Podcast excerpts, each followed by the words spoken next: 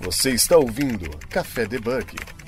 Muito bom dia, boa tarde, boa noite. Sejam muito bem-vindos ao Café Debug, o seu podcast de tecnologia para não bugar sua cabeça. Meu nome é Jéssica Natani, comigo com o host Wesley Fratini. Fala galera, tudo beleza?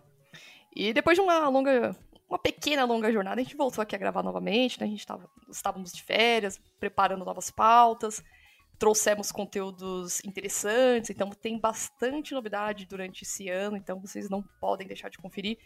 É, siga a gente para saber mais informações. No, estamos no Instagram, no Twitter, no LinkedIn. Também nossa comunidade no Discord. Se vocês entrarem no nosso site lá no www.cafedebug.com.br, vocês vão ter acesso às informações, links de vagas, é, divulgação de episódios também, ideias, sugestões, críticas construtivas também pode mandar no debugcafé.gmail.com. E é, é, isso aqui. Então, é, o tema do nosso programa de hoje é para falar sobre Web 3.0. Então, vamos lá para ver quem que vai participar com a gente. Bom, conosco aqui o Daniel Cuquier. Tudo bom, Daniel? Olá, tudo bem? Como você está, Jéssica? Tô ótima. É, dá um salve pra galera. Você é o é, CTO, CEO, fundador do Web3 Builder, certo? Web3 Dev, exatamente. Web3 Dev. Bom, é, trouxemos o Daniel aqui para fazer esse bate-papo sobre Web 3.0. Vamos tirar alguns mitos, é, tirar algumas informações que são relevantes é, e deixar claro que aquelas tretas no Twitter que estavam totalmente errada é totalmente diferente. Mas antes de começar o programa, dá uma. Quem que é você na frente do PC? Conta um pouquinho pra galera, para quem não te conhece. Boa. É, primeiro, obrigado, Jéssica, pelo convite. É, eu sou muito fã de café, então com certeza eu já, já sou fã de vocês por, por ser um dev, por gostar de debugar e gostar de café. Então, eu acho que eu estou no lugar certo. Eu sou dev de nascimento, praticamente. Eu comecei, na verdade, muito cedo a desenvolver software. Eu comecei ainda numa época que não existia nem internet, mas eu já programava em computadores pessoais bizarros, tipo tela verde, essas coisas. Comecei a programar em 1987. Uh, ah, então eu tenho uma longa jornada aí trabalhando com tecnologia como desenvolvedor durante muitos anos, depois uh, evoluindo na carreira como lider liderança técnica. Aí tive minha própria empresa, fui CTO de algumas outras empresas. É, e também sempre gostei muito de estar tá próximo de comunidades, de trocar conhecimento, de é, aprender com as comunidades, de participar de eventos. Então, é, esse sou eu. Acho que a gente pode, ao longo do, da conversa, eu vou contando um pouco mais assim de, da, das coisas que me trouxeram até o prezado momento de, de Web3, né? Por que, que eu estou em Web3? Mas uh, eu ama. para mim, eu, eu me defino como uma pessoa que ela vive no futuro, né? Eu não vivo no presente, eu vivo no futuro. É, isso traz um pouco de, talvez, ansiedade, mas uh, ao mesmo tempo também traz bastante satisfação de estar tá vivendo um tempo antes desse tempo chegar, né? E por que, que eu falo isso? Porque ao longo da minha trajetória eu sempre gostei tudo, de tudo que era novo, de tudo que era novas tecnologias. Então, quando o pessoal estava usando Visual Basic, eu estava já querendo trabalhar com Java. Aí, quando o pessoal estava trabalhando com Java, eu queria usar Ruby, que era uma linguagem nova. E aí, quando estava usando Ruby, estava todo mundo usando Ruby, eu decidi que eu queria usar Elixir. E assim vai. Então, acho que ao longo da minha toda a minha história como técnico. Eu sempre estava querendo trabalhar com a tecnologia nova que ninguém estava usando ainda, mas que ia ser a próxima grande coisa que as pessoas iam usar. E eu acho que o Web3 para mim está nesse mesmo lugar, né? Quando eu entrei em contato com essa tecnologia, eu meio que me apaixonei e falei, cara, isso é o futuro. Eu preciso aprender esse negócio e, e cá estou aprendendo, ainda aprendendo, sempre aprendendo, mas também ajudando as pessoas a, a aprender né, de forma coletiva, não, em, em comunidade. Perfeito, perfeito. Uh, como você falou que é desenvolvedor de longa data, né? Então eu acho que é legal reforçar o ponto de que os nossos ouvintes do café, a gente tem bastante. A galera mais jovem também, tem a galera que é mais. É, como pode dizer, galera das antigas também, né? Então pode ser que eles não estejam familiarizados com o conceito de Web 3.0. Mas se a gente for voltar bem lá no passado, começar a entender que as páginas eram totalmente estáticas, e aí começou a entrar é, os blogs, aquela interação, aquela parte de chat, né, onde que o, o usuário se interagia mais com as aplicações, mais com os, com os chats, né, conseguia trocar essa comunicação que seria a Web 2.0.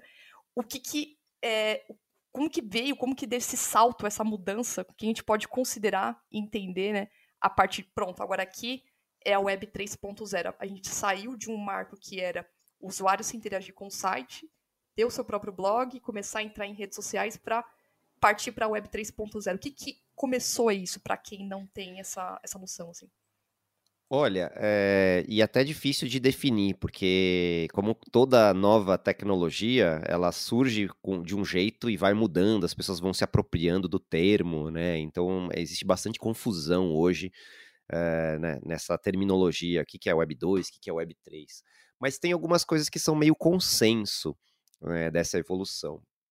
Eu acho que tem algumas, uh, algumas definições que são um pouco mais, mais claras. Então vamos dizer assim, a Web 2 a Web 1, ela era uma web onde é, as pessoas podiam ter acesso à informação que elas não tinham antes, então era um lugar muito read, né? Read only. Você lia, mas você não interagia. A Web 2 ela tornou a possibilidade de você escrever, ou seja, de você publicar, de você criar conteúdo por si próprio.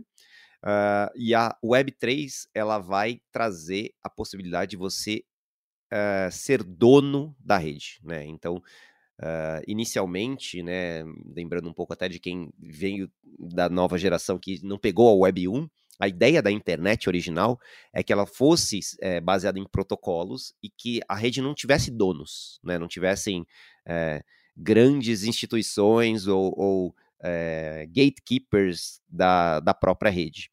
E, e, a Web 1 era isso, ela era um conjunto de protocolos. Então a gente tinha o SMTP, que era o e-mail, a gente tinha o HTTP, que era as páginas, a gente tinha o FTP, que era a troca de arquivos, e eram protocolos. Então a rede, no fundo, era um monte de protocolos e computadores que se conectavam e trocavam informações usando esses protocolos. É, a Web 2 ela trouxe algo muito legal, que foi permitir com que o uso desses protocolos pudesse ser é, massivamente adotado pela humanidade, não simplesmente ser é, um espaço onde apenas é, pessoas conhecedoras daquela, daquela terminologia técnica pudessem usar. Então, a minha avó, ela usou a internet, mas ela nunca usou um FTP, né? Ela nunca acessou um SMTP. Os desenvolvedores, na, na época do Web 1, eles tinham ali o, o jeito de acessar o e-mail usando um protocolo SMTP, um cliente de SMTP, ou enviando e-mails usando o IMAP ou POP3, que eram os protocolos de, de envio de e-mail, de, de recebimento de e-mail. Né? Tinha um protocolo para enviar, outro protocolo para receber. Então, Uh, a Web 2, ela de certa maneira, ela transformou todos esses protocolos num único grande protocolo, que era o HTTP e, e alguns outros meio que marginalmente, né, uh, WebSockets e tal, mas essencialmente voltou a ser tudo HTTP e principalmente centralizado, né, o que antigamente era descentralizado acabou centralizando em grandes corporações, grandes nas big techs, né, Googles e grandes players ali do mercado. Então, a Web3 ela traz uma novidade que é você poder ter essa informação sendo publicada, mas em vez de você dessa informação ser, uh, vamos dizer assim, propriedade de uma grande empresa, ela é propriedade do próprio criador dessa informação. Então, a ferramenta, o ferramental que permite isso, né, o website na Web 1, é, virou o post na Web 2, que virou o token na Web3. Então, a tecnologia de tokens, ela permite que você tenha propriedade é, das, das tecnologias ou dos, dos, conteúdos que estão sendo criados é, na Web3, então permite que ela seja mais descentralizada, né, como um exemplo o Bitcoin ou a própria Ethereum, né, que são redes que não têm donos, que são é, criadas por um protocolo de governança e um protocolo de, de consenso, é, e quem é dono da, da, da Web3 não são as corporações, como é na Web 2, mas sim as comunidades. É governado por comunidades, por pessoas comuns como eu, vocês, e, e permite que os participantes das, dessas comunidades ou dessa rede recebam é, os valores que são criados por essas próprias redes, né? Então, quando você publica um vídeo no YouTube, por exemplo, ou um podcast no, no, no Spotify, é, boa parte da receita gerada por esse podcast, né, da renda gerada por esse podcast ou por esse vídeo, acaba ficando com essas grandes corporações. Então, no caso do, do, do YouTube, vou dar um exemplo, ele fica com é, 45% né, da, da receita do, da pessoa que criou o conteúdo. Então, você faz lá e publica um vídeo, teve todo o trabalho, e, o, e a empresa fica com 45%, ou quase um pouco, pouco menos da metade do, do, da receita né, da, da, da, da comunidade. Né? Ela, não, desculpa, ela paga para você, ela não fica com 45, ela paga para você 45 e fica com 55, ou seja, ela fica com mais da metade dessa, dessa receita. Né? Se você compara isso com uh, um protocolo tipo OpenSea ou um protocolo tipo Uniswap, a rede ela fica com, no caso da OpenSea, 2,5% das transações, uh, na Uniswap ela fica com 0,30%. Ou seja, é, uma, é um protocolo ou é uma rede que ela acaba é, pegando dos participantes da rede um valor muito menor do que e deixando esse valor na, com os próprios criadores da, da rede, né? Então isso é, essa é uma, uma grande diferença aí da, da, web, da, da Web 2 para a Web 3 e no final das contas os próprios donos, os próprios participantes da rede acabam ficando com todo o valor. Então, você tem os, os, token holders da Uniswap, é que são os donos da Uniswap. Os token holders da Ethereum, ou quem tem um, um, token Ethereum, é dono da rede Ethereum. Então, não tem uma empresa que ficou dona de tudo e que recebeu todos os benefícios e os lucros, vamos dizer assim, por essa rede existir. Bacana. E assim, é, pra galera aí que nunca ouviu falar de Web 3.0, né, uma coisa aí que tá bem em hype agora, é, quais seriam os conceitos básicos da Web 3.0? Vamos lá. Uh, eu acho que uh, o, um, o principal conceito e, e, uma das coisas que nasceu uh, há um pouco mais de uma década foi a possibilidade da criação da tecnologia de blockchain. Né? Então, a blockchain, que é a tecnologia base da, da Web 3.0, surgiu com a criação do Bitcoin, que foi a primeira, o primeiro exemplo de aplicação de blockchain uh, real e funcional, que as pessoas de fato usam. Uh, e aí os desdobramentos disso. Então a gente tem a primeira blockchain do mundo, que foi a, rede da, do Bitcoin, que hoje né, está provada uh, já com bilhões de dólares em, em, valor, né? Já é uma rede que tem um, um, já chegou a valer mais de um trilhão de dólares, hoje está um pouco mais baixo do que isso, mas é uma rede que tem um, um valor muito grande para a humanidade por ser a implementação de, uma, de um dinheiro descentralizado, né? De um dinheiro que não tem é, um governo como é, gestor, vamos dizer assim, da, da emissão e da, da emissão monetária. Uh, então essa foi a primeira aplicação. Uh, e aí obviamente, depois da, da criação do, da, do Bitcoin, muitas outras uh, comunidades começaram a se formar com ideias de usar o aprendizado que, que foi uh, adquirido com a criação do Bitcoin e criar outras possibilidades além de simplesmente ter dinheiro descentralizado. Né? Então, por que não ter é, um protocolo de uh, troca de, de, de ativos, vamos dizer assim, de ativos digitais descentralizados, como uma, uma como o Uniswap ou o Onint, né, que é um protocolo onde você consegue fazer uma troca. Eu tenho um token, tipo, eu tenho Ethereum e eu quero trocar por Bitcoin e eu quero fazer isso é, de uma forma segura, mas eu não quero usar um banco ou não quero usar uma organização centralizada para fazer essa troca. E eu também não quero é, é, confiar num, em um terceiro para fazer isso, um terceiro centralizado. Então, eu uso a rede da Ethereum, por exemplo, para fazer essa troca. Então, a ideia da Ethereum ela veio como um upgrade do, da, da rede do Bitcoin e, e, foi a primeira rede que implementou a, a ideia de contrato inteligente. Né? E o que, que é contrato inteligente? O nome, o nome é bem ruim, porque não é muito bem um contrato, embora enfim, as pessoas chamem de smart contract, né, o termo em inglês. Uh, mas basicamente é um código, software, que está rodando de forma descentralizada, ou seja, ele roda em vários computadores e, ele, e, esses computadores eles fazem uma validação de que esse código ele rodou de maneira segura e vamos dizer assim determinística. Então é, eles incluíram, né, os criadores do, do Ethereum, uh, eles incluíram na, no, o que o Bitcoin não tinha, porque o Bitcoin ele tinha uma, vamos assim, é, basicamente troca de valores. Então você tem um Bitcoin, você manda é, para uma pessoa a quantidade de bitcoins que você quiser e a rede valida se você pode ou não mandar. Basicamente resolver o problema do é, double spend, né, do, do, gasto duplo, onde você pode não pode enviar para uma para duas pessoas o mesmo dinheiro. Se você tem 100 reais, você não pode mandar 100 para um e 100 para outro. Você só pode mandar uma vez 100 para alguém e, e, e os nós da rede vão validar que essa que essa que essa transação ela é válida. Uh, e junto com essa transação, você podia, na rede da Bitcoin, enviar determinados dados, ou texto, ou metadados, junto com a transação.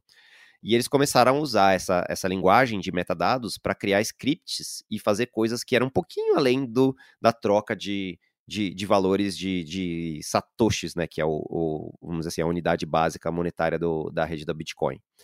Uh, mas era bem limitado, então você não conseguia rodar um código é, vamos dizer assim, Turing completo dentro da rede da, da, do Bitcoin.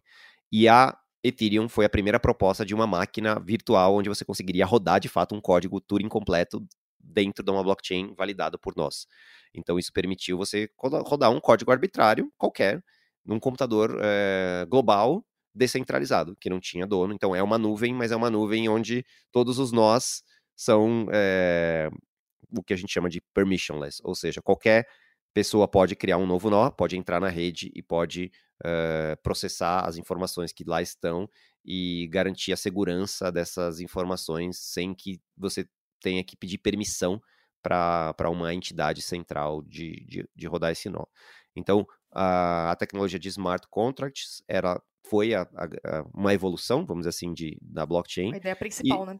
É, a ideia, a ideia, principal, né, é uma evolução, mas hoje você vê na própria rede Bitcoin é, várias outras é, desdobramentos, né, então uma, uma tecnologia foi puxando a outra, né, a rede da, da Ethereum provocou a comunidade Bitcoin para criar outras formas de, de troca que não seja só Bitcoin por Bitcoin, e hoje você até vê a, a possibilidade de, de criação de NFTs e tokens dentro da própria rede é, da Bitcoin, onde existem propostas e, e, e então a coisa está evoluindo nesse, nesse aspecto. Uh, então, né, falando um pouco de NFT, que também é uma outra tecnologia, no fundo o NFT nada mais é do que um token, né, como é, um ativo digital, uma é, existe, é, qual, que é, qual que é, vamos dizer assim, a, a essência de um NFT? É algo que existe no mundo digital e que é único. Basicamente é isso, porque você pode ter uma, um item físico que é único, por exemplo, sei lá, um quadro do Leonardo da Vinci que é único e só existe um e não tem como ter outro porque ele está lá validado e autenticado pelo, sei lá, o Museu do Louvre.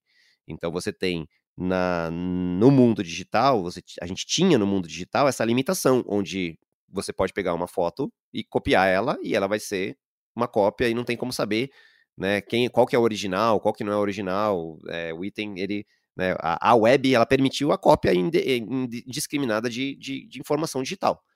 Então, a, a, possibilidade de você criar um item que não pode ser copiado, né, porque ele tem uma, vamos dizer assim, uma autenticidade validada por, um, por, uma, por uma senha ou por uma chave privada, uma segurança né, criptográfica, permitiu que a gente pudesse ter é, propriedade dentro de um, de um mundo digital. Né? Então isso é muito inovador porque aí vai um monte de desdobramento. Você consegue criar um jogo onde os itens do jogo não podem ser copiados, não podem ser hackeados, não pode ser é, trocados sem autorização do dono. E, e aí isso vai, né, para quem conhece o mundo da tecnologia sabe o quanto que isso é, muda totalmente uma, uma realidade de, de de mercado, de negócios, de até de estilo de vida por conta dessa, dessa possibilidade de tecnologia.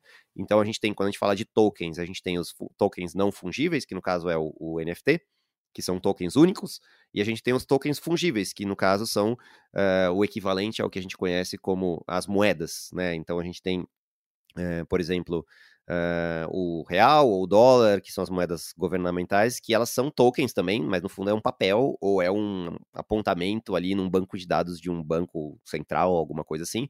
Mas no fundo, 100 reais, uma nota de 100 reais é igual a uma outra nota de 100 reais. Eles têm o mesmo valor, por isso não, por isso que eles são é, fungíveis, né? Você consegue criar novos reais a partir do, de, um, né, de, um, de uma definição, de uma crença de que todo mundo acredita que 100 reais vale 100 reais.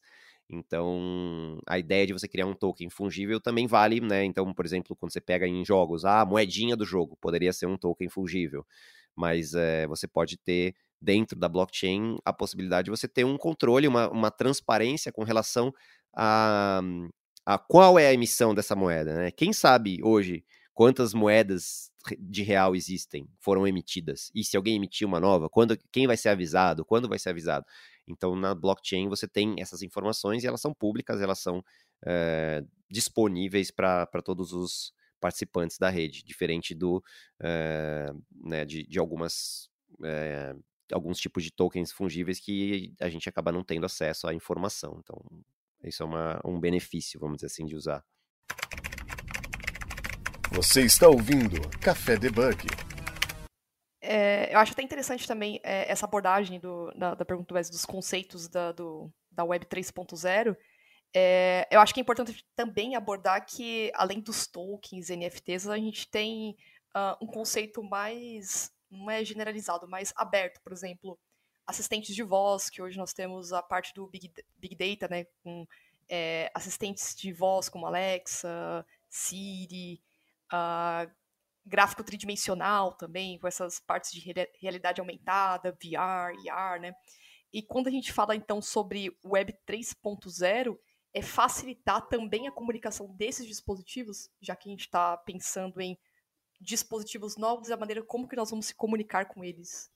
É, eu diria que assim, a Web 3.0, a gente também pode dizer que ela é o futuro da tecnologia, das coisas, das tecnologias que a gente não está usando ainda. Então, é, um outro exemplo, né? O pessoal também coloca muito como a inteligência artificial como fazendo parte da Web 3, né? Isso, que Porque, é o metaverso, né? É, o metaverso, a criação por, é, por inteligências artificiais, tudo isso está muito interconectado, porque imagina num futuro onde você vai ter alguém criando um vídeo deepfake do Cookier falando uma abobrinha ali, né, gerando uma polêmica, e o Cookier não vai ter como se defender porque aquele vídeo foi criado e ele é perfeitamente igual ao Cookier falando uh, né, normalmente. Então, como que eu posso é, certificar de que aquele conteúdo de fato foi criado por mim. Eu tenho uma carteira, eu tenho uma, uma, uma, uma assinatura digital, uma identidade digital que eu posso assinar é, elementos que comprovem que aquilo é meu e se aquilo não está assinado por mim, então não é meu. Né? Então você junta né, a, a proteção das pessoas passa a, a, ter a necessidade de você ter uma forma de, de identidade descentralizada para você ter mais segurança no, no mundo onde a, o ser humano e as máquinas eles estão meio que convivendo lado a lado ali. Não só segurança, mas também privacidade, né? Então, cada vez mais com redes sociais, com é, o conteúdo sendo criado ali é, de forma indiscriminada, se você está mandando essas informações para uma entidade que você não tem controle, que você não sabe quem é, e as suas informações pessoais, de consumo, né? Então, pensando, por exemplo, na, no, no, caso do dinheiro, se você não tem mais o dinheiro físico, né, o, o dinheiro cash, como você garante que tudo que você vai transacionar vai ser privado para você ou você mesmo e as pessoas que você gostaria que tivesse acesso a essa informação e não está sendo indiscriminadamente enviada ali num, num CD para na Santa Efigênia para qualquer pessoa saber o que, que você consome, onde você está, onde você, o que, que você usa e causando problemas para você e as suas famílias. Então, a, a, a, a blockchain, ela permite é, ter esse controle de privacidade e segurança. Você tem também exemplos de, é, de ativismo, onde você quer falar sobre determinados assuntos, mas você não quer se identificar porque você precisa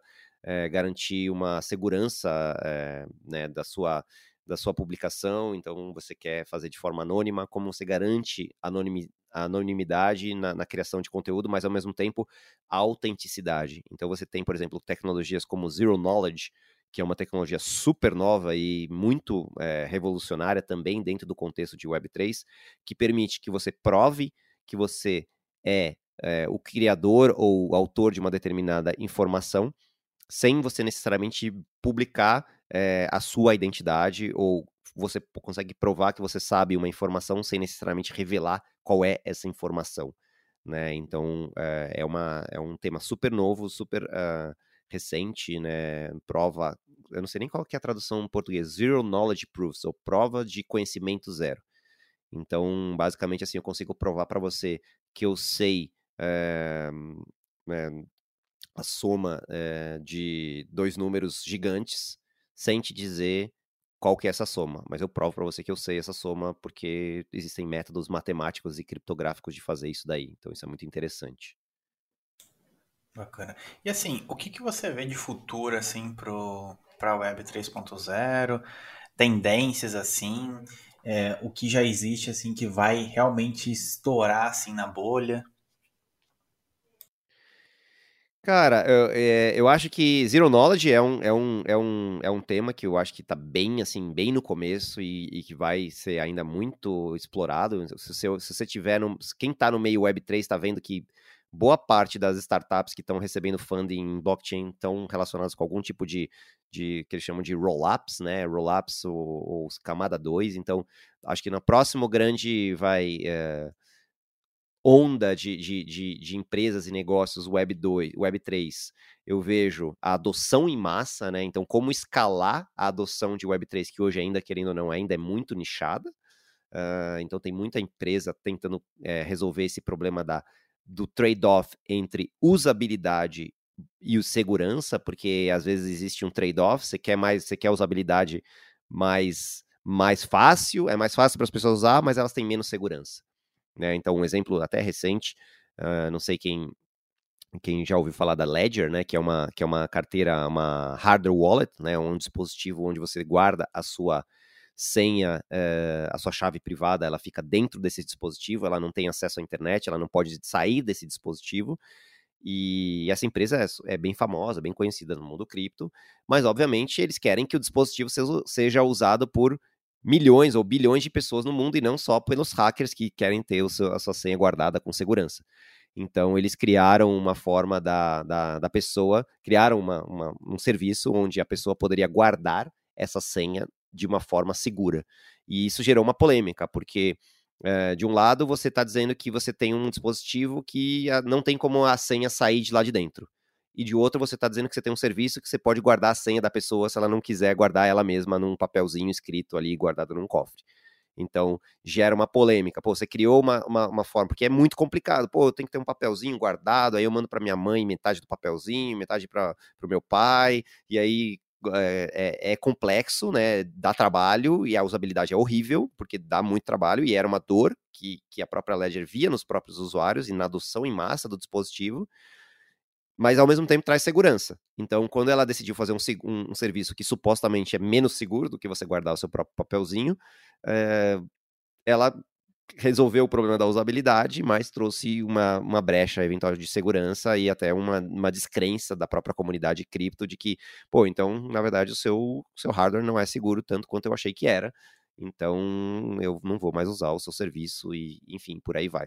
Então, eu acho que o grande desafio que vai surgir nos próximos anos é empresas que vão inovar na área de usabilidade para conseguir entregar tudo que o Web3 promete de segurança, descentralização, anonimato uh, e uso né, desses, dessas blockchains, sem necessariamente comprometer a usabilidade e a escalabilidade, ou seja, você conseguir fazer, sei lá, um outro problema que tem hoje. A gente tem é, as blockchains que ficam engargaladas, que tem muitos nós, mas ao mesmo tempo, quando todo mundo decide usar a rede ao mesmo tempo, o negócio trava, porque não é escalável ainda. Né? Então, existem essas camadas 2 que estão trazendo a possibilidade de você ter transações, muito mais transações, ou um volume é, bilionário de transações por, uh, por dia ou por hora, que a gente ainda não tem, mas que vai precisar se a gente quiser de fato que essa blockchain seja adotada em massa, como é hoje uma nuvem centralizada, como é, as que a gente conhece aí que fazem as aplicações Web 2, Web 2.0. Eu vou até pegar o gancho que você falou da parte de segurança, né? É, assim, pensando um pouco agora no conceito do blockchain, por mais que tenha essa crescente conectividade de descentralização da Web 3.0, né?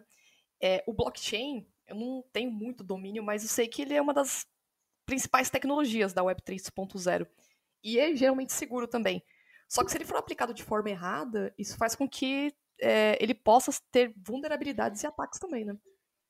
Sem dúvida, é, e eu acho que esse é um grande problema ainda da, da própria, do próprio ecossistema de Web3, porque do mesmo jeito que a blockchain, é, ela é uma tecnologia e ela é agnóstica de, uh, vamos dizer assim, de uso, né? Então você pode usar uma, uma faca para cortar uma, um legumes e fazer um almoço delicioso, e você pode usar uma faca para esfaquear uma pessoa, né? E é só, e a faca ela é só uma faca, ela não, ela não diz, ela não tá julgando ali quem tá usando ela, ela simplesmente é a faca. Sim. Então eu acho que a blockchain ela é igual. Ela tem é uma tecnologia muito revolucionária, muito moderna, mas ela pode ser usada tanto para você fazer um, um dinheiro descentralizado que beneficia muitas pessoas, mas ela também pode ser usada para você lavar dinheiro ou para você cometer um crime e para você roubar as pessoas e fazer coisas ilícitas dentro de, dessa tecnologia. Então, também acho que é um grande desafio para a humanidade conseguir criar é, vamos dizer assim, mecânicas dentro do uso de blockchains que permitam, vamos dizer assim, os usos discriminados e não permitam os usos indiscriminados. E o mesmo vale para qualquer tecnologia, até se você for pensar no, na própria inteligência artificial, né? Você tem lá o chat GPT, ele pode ser usado para muitas coisas boas, mas também pode ser usado para muitas coisas é, ruins. Então, é, é, o mesmo dilema de, de toda evolução tecnológica. Quando lançaram o Pix no Brasil, Pô, que tecnologia maravilhosa. Você consegue fazer uma transação bancária sem custo, em, de forma instantânea. É maravilhoso. Obviamente, junto com milhões de pessoas que estão usando é, o Pix para fazer transações lícitas, você tem pessoas usando, se aproveitando da facilidade tecnológica para roubar pessoas ou para fazer dar golpes e fazer coisas que são ilícitas. Mas a gente não pode, né, uh, vamos dizer assim, matar a tecnologia porque você tem usos ilícitos dessa tecnologia, né? Então, se você for contabilizar a quantidade de transações que acontecem numa blockchain e quantas dessas transações são de fato ilícitas, você vai ver que é uma minoria, né? Então, se a gente for matar a blockchain porque as pessoas cometem crimes usando a blockchain, então a gente tem que matar todo o sistema bancário, porque as pessoas usam o sistema bancário também para fazer crimes, elas usam dinheiro físico em papel para cometer crimes, embora estejam querendo acabar com dinheiro de papel, mas é isso, né? O dinheiro de papel, ele traz essas dificuldades, vamos dizer assim, de, das pessoas é, de você traz essa, essa possibilidade das pessoas fazerem cometerem crimes e por isso estão querendo acabar,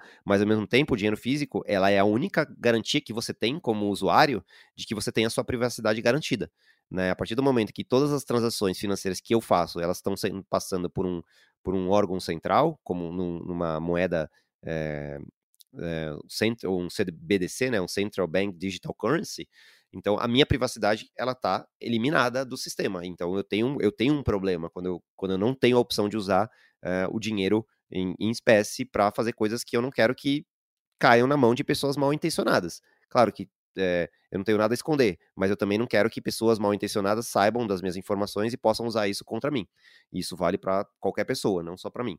Uh, então a blockchain ela vem com soluções justamente desse tipo, cara. É, é digital, é online, e mas ao mesmo tempo é seguro e é privado. É, é, nem só tipo, é a parte do contexto do blockchain, que é o principal, mas se a gente for ver também é, IoT, que são os dispositivos hoje que se comunicam, trafegam dados, é, de forma. utilizando a internet também, né? É um dos pontos que precisaria repensar em segurança também. É, no geral. É, o assim, grande tema do futuro, segurança, é, é, isso. A gente evolui a tecnologia, precisa criar segurança. A gente evolui a segurança, precisa evoluir, melhor, melhorar a tecnologia. E, e aqui estamos nós, devs, sempre prontos para construir novas tecnologias, né? É isso que dá graça para nossa vida. Então, Trabalho até, até 120 anos escrevendo código. Bacana. E assim, relacionado à parte mais técnica, né? O que, que você vê de tecnologia, ferramentas ali para começar a desenvolver na Web 3.0? Cara, você, você pode hoje muito facilmente, usando um editor de, de texto tradicional, você nem precisa de muita coisa, né? Claro que se você for, depende muito da rede que você vai estar atuando, se for desenvolver smart contract, por exemplo, para as máquinas virtuais da Ethereum, então você vai usar, você vai aprender Solidity, que é a linguagem de programação da, da EVM, mas tem outras uh, blockchains, por exemplo, a Solana que usa Rust, tem a Polkadot que usa Rust também, a Cardano usa Haskell, então cada blockchain vai ter a sua linguagem de programação específica. O ferramental pode ser é, um editor tradicional e instalar o software, assim, hoje em dia, para começar, não é nada complicado, já tem muito. Na verdade, quando eu comecei, e, e o motivo pelo qual a gente criou a Web3Dev também tem um pouco a ver com isso. A gente é, tinha muito pouca documentação e muito pouca informação, principalmente em português. Né? Então a gente decidiu criar o Web3Dev justamente para tirar esse gap de informação. Então a gente começou a criar é, bootcamps gratuitos, uh, a gente começou a criar um site com milhares de artigos que a gente traduzia, a gente fez um canal no YouTube com vários vídeos uh, sobre o assunto, e a ideia é essa: é compartilhar o conhecimento e aprender junto e fazer isso de forma colaborativa em comunidade. Né? Então, hoje em dia, para começar, basta você, se você hoje não sabe por onde começar, acho que a própria Web3 Dev ela é um, um caminho seguro aí de você é, começar a, a, aprender, entrar no nosso Discord, conversar com a galera, participar de eventos, participar de hackathon. Então tem vários caminhos aí, é, mas são caminhos é, muito práticos, né? Porque quando eu comecei, eu tive muito essa sensação de que, nossa, tem muita coisa, mas eu não sei por onde começar. Né, porque é tudo muito teórico, eu fiquei lendo vários livros e eu acho que eu gastei muito tempo, em, muito na teoria e pouco na prática. Até que eu acabei uh, me deparando com alguns conteúdos que eram mais práticos e mais mão na massa, assim, e mais modernos, onde eu de fato consegui colocar um sistema para rodar uh, on-chain, né, com um, smart contract rodando na blockchain, com um site integrando com JavaScript, React, enfim, full stack mesmo, em uma semana. Né? Então, para mim, foi meio que um divisor de água e a gente pegou esse conteúdo e trouxe para a própria Web3 Dev para a gente usar isso, porque era, era ouro, assim, sabe? Pô, não, não quero saber de, de tanta teoria, quero meter a mão na massa e escrever código e fazer rodar. Depois eu vou aprender a teoria e entender o que tem por trás, né? Então, é, eu acho que hoje a gente oferece isso de forma gratuita e acessível para qualquer pessoa que queira começar. É, a parte até dos streamings também, mas eu acho que aí já entraria outro conceito, seria TV 3.0, né? Mas se a gente tá falando, tá, de streaming também, criar conteúdo, essas coisas, acho que também tá tudo relacionado, né? Seria, é como se fosse um web 2.0 já avançado, que já é o 3 também, né? Ou seja, todo mundo tá criando conteúdo, tá disponibilizando de forma diferente, aí é, tem as redes gente... sociais, né? É, exatamente, eu diria que sei lá, o que a gente criou lá foi uma coisa assim, tipo assim, a criação ela é coletiva e ela é, vamos dizer assim, tem incentivos para as pessoas fazerem que não só e, e é, é, coletiva, mas ao mesmo tempo é eficaz. Porque hoje você tem, se você vai no YouTube, você acha uh, milhares de pessoas falando sobre uh, Solidity, vamos dizer assim mas cada um tá falando de um jeito, dentro de um padrão, e, e, e, quando você busca ali, você nem sabe o que vai encontrar. Quando você dá para a pessoa a possibilidade dela criar um conteúdo num canal da Web3Dev, por exemplo, então qualquer dev pode chegar na nossa comunidade e falar, cara, eu quero ser um criador de conteúdo da Web3Dev, eu, eu sei sobre Zero Knowledge, quero fazer uma trilha de Zero Knowledge aí para Web3Dev. Você acaba, uh, enfim, dando a, trazendo uma reputação para a comunidade e ao mesmo tempo tendo audiência da comunidade para o seu conteúdo. Então, no final das contas, acaba é, centralizando para descentralizar, né? Então, isso que é legal. Então, a gente tem hoje no, na própria comunidade dezenas de criadores de conteúdo que estão lá fazendo vídeo, fazendo artigo uh, e criando para a comunidade, da comunidade para a comunidade e publicando nos nossos canais para tornar esse conteúdo cada vez mais acessível para quem quiser consumir. Então, é um jeito de fazer, vamos dizer assim, streaming uh, de uma forma colaborativa e não assim individual. É verdade, né? A maneira como que a gente está criando conteúdo hoje, é, da maneira como nós fizemos lá no passado, que antigamente era textos, artigos, hoje é tudo. Ah, hoje você tem a opção de vídeos, você tem a opção de streaming, ah, vou fazer uma palestra, stream essa palestra, aí tem a questão do, dos jogos também puta, Twitch, negócio, aquele negócio bombando, cheio de ícone lá, aquela galera conversando papo. É uma, doi é uma doideira. É doideira, né? É doideira. Quando eu entrei no Discord pela primeira vez, eu queria me suicidar, cara, porque o negócio é muito, é muito maluco, assim. É, mas aí a gente vai se acostumando e vai tentando entender essa nova linguagem, esses novos nova conceitos de, de, comunicação e, e, tenta organizar a informação, porque eu acho que o desafio é esse, né? Muita informação e ela precisa ser organizada. E eu acho que, de certa maneira, a blockchain, ela também acaba fazendo esse papel meio que tipo de restringir um pouco mais pelo fato da blockchain ser mais limitada em termos de espaço e armazenamento, você também é mais comedido e coloca lá o que é realmente importante. Então, existe também um, um, um, uma, uma volta ao passado quando a gente fala de blockchain, porque para você armazenar, sei lá, 10 KB na rede da Ethereum, você vai gastar milhares de dólares. Né? Então você tem que ser comedido com o que você usa de recursos e por que, que você está usando. Então você acaba sendo muito mais é, eficiente e, e focando no, no, que é relevante, vamos dizer assim, não sai soltando qualquer coisa uh, só, pra, só, só, porque o, o custo de, de armazenamento é infinitamente barato, vamos dizer assim.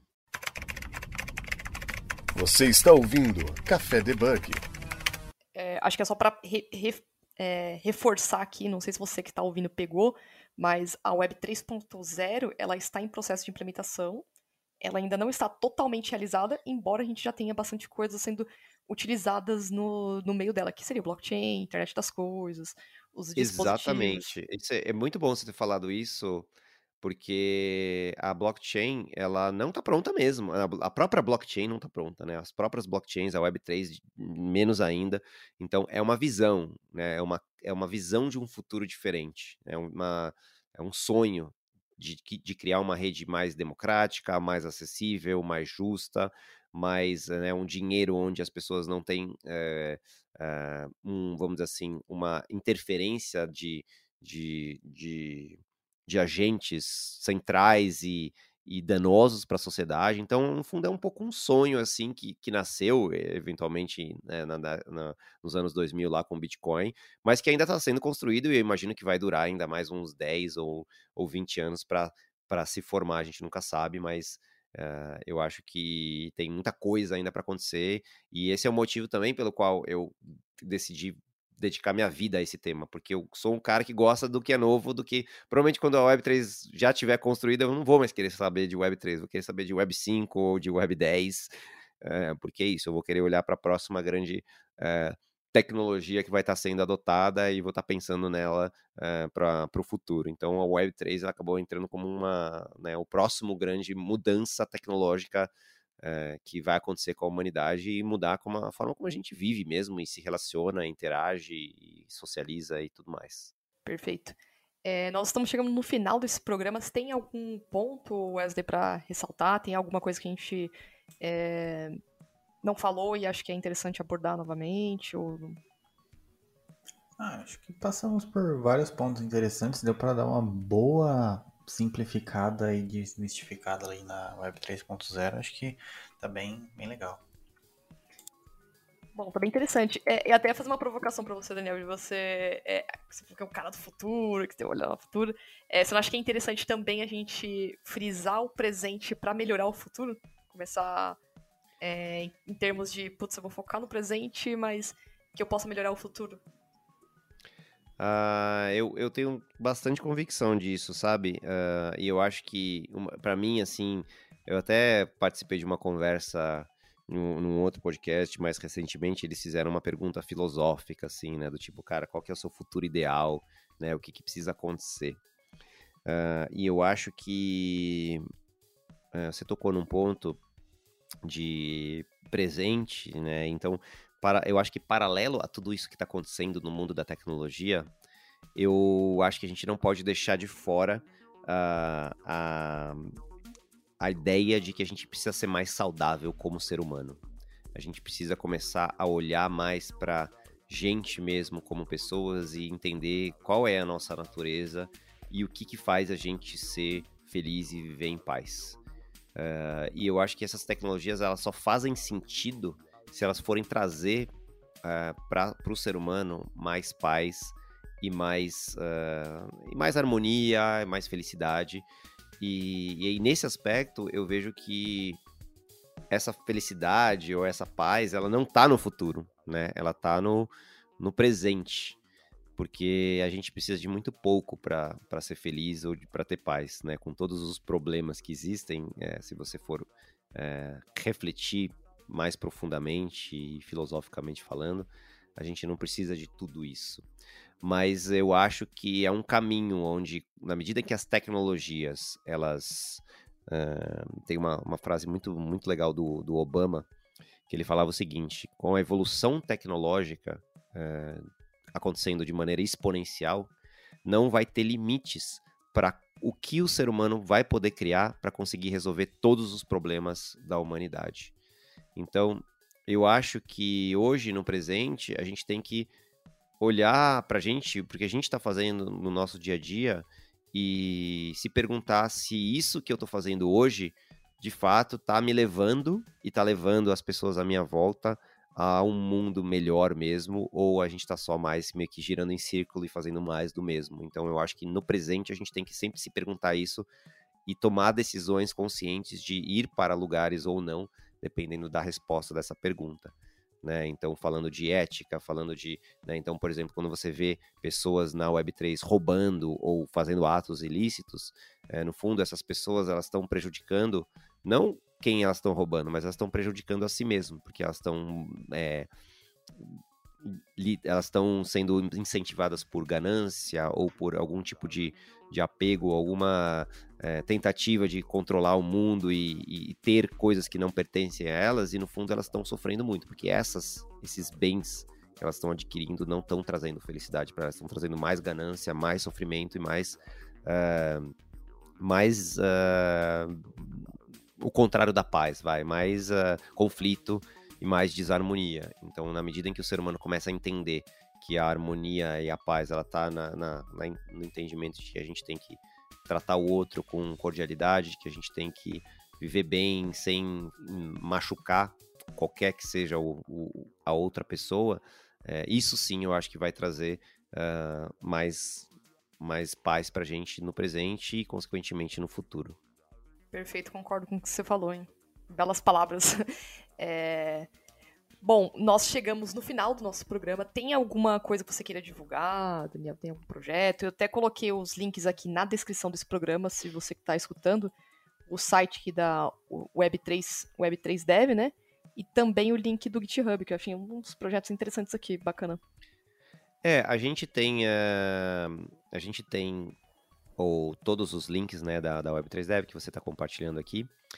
Mas é, gostaria muito de, de, convidar as pessoas a, a, conhecer um pouco mais, né? Porque eu acho que existe também muito preconceito no mundo dos desenvolvedores sobre o que é o Web3, principalmente por causa da, da, das histórias ruins que, que já, vi, já passaram pela. Porque as notícias boas, elas não chegam nos nossos ouvidos, mas as ruins, elas chegam assim na velocidade da luz.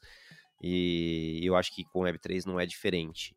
Então, se você é, for atrás, você vai perceber que tem muita coisa ruim, tem, mas se você cavar mesmo, você vai ver que tem muito mais coisa boa, muito mais gente bem intencionada tentando fazer tecnologias incríveis e que, com intenções maravilhosas e, e realmente tentando mudar um status quo que é muito difícil.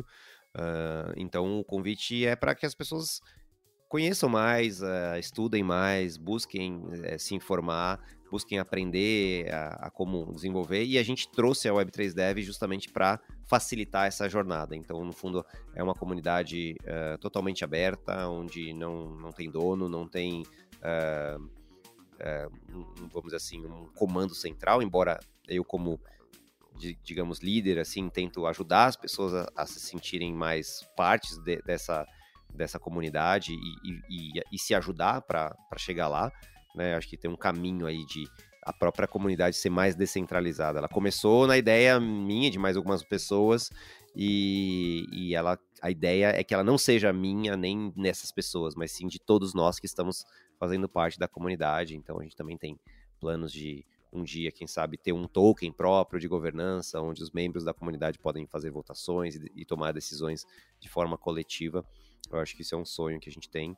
E, obviamente, não está pronto. Então, existem problemas, existem é, deficiências, mas o convite que eu faço é, ao invés das pessoas ficarem reclamando dos problemas e criticando e não fazer nada, uh, simplesmente, tá bom, tem um problema, então traz uma solução, vamos pensar junto numa solução, vamos conversar e vamos chegar junto como builders, né, como devs, a gente chama de, a gente usa esse termo builders, né, construtor, vamos construir o que a gente acha que é bom, tá? Se esse, se esse Web3 que você tá vendo não tá legal, então qual que é o legal? Traz aqui e vamos discutir e vamos construir junto. Perfeito. Então fica aí o convite para vocês que estão ouvindo o programa, né? Acessarem os links, fazer é, participar das, da comunidade aqui do Web3 Dev e contribuir também para entender um pouco mais e compartilhar sobre a Web 3.0. E é dessa forma que as informações chegam corretamente na outra ponta, né?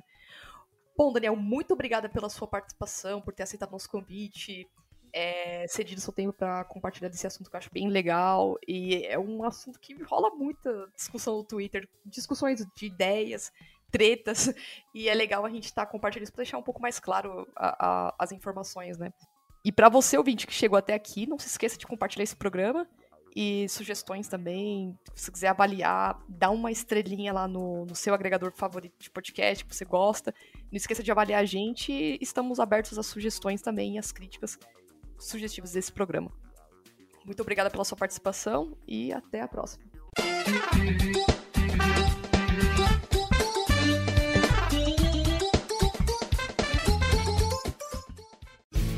Este programa foi editado por Café Debug.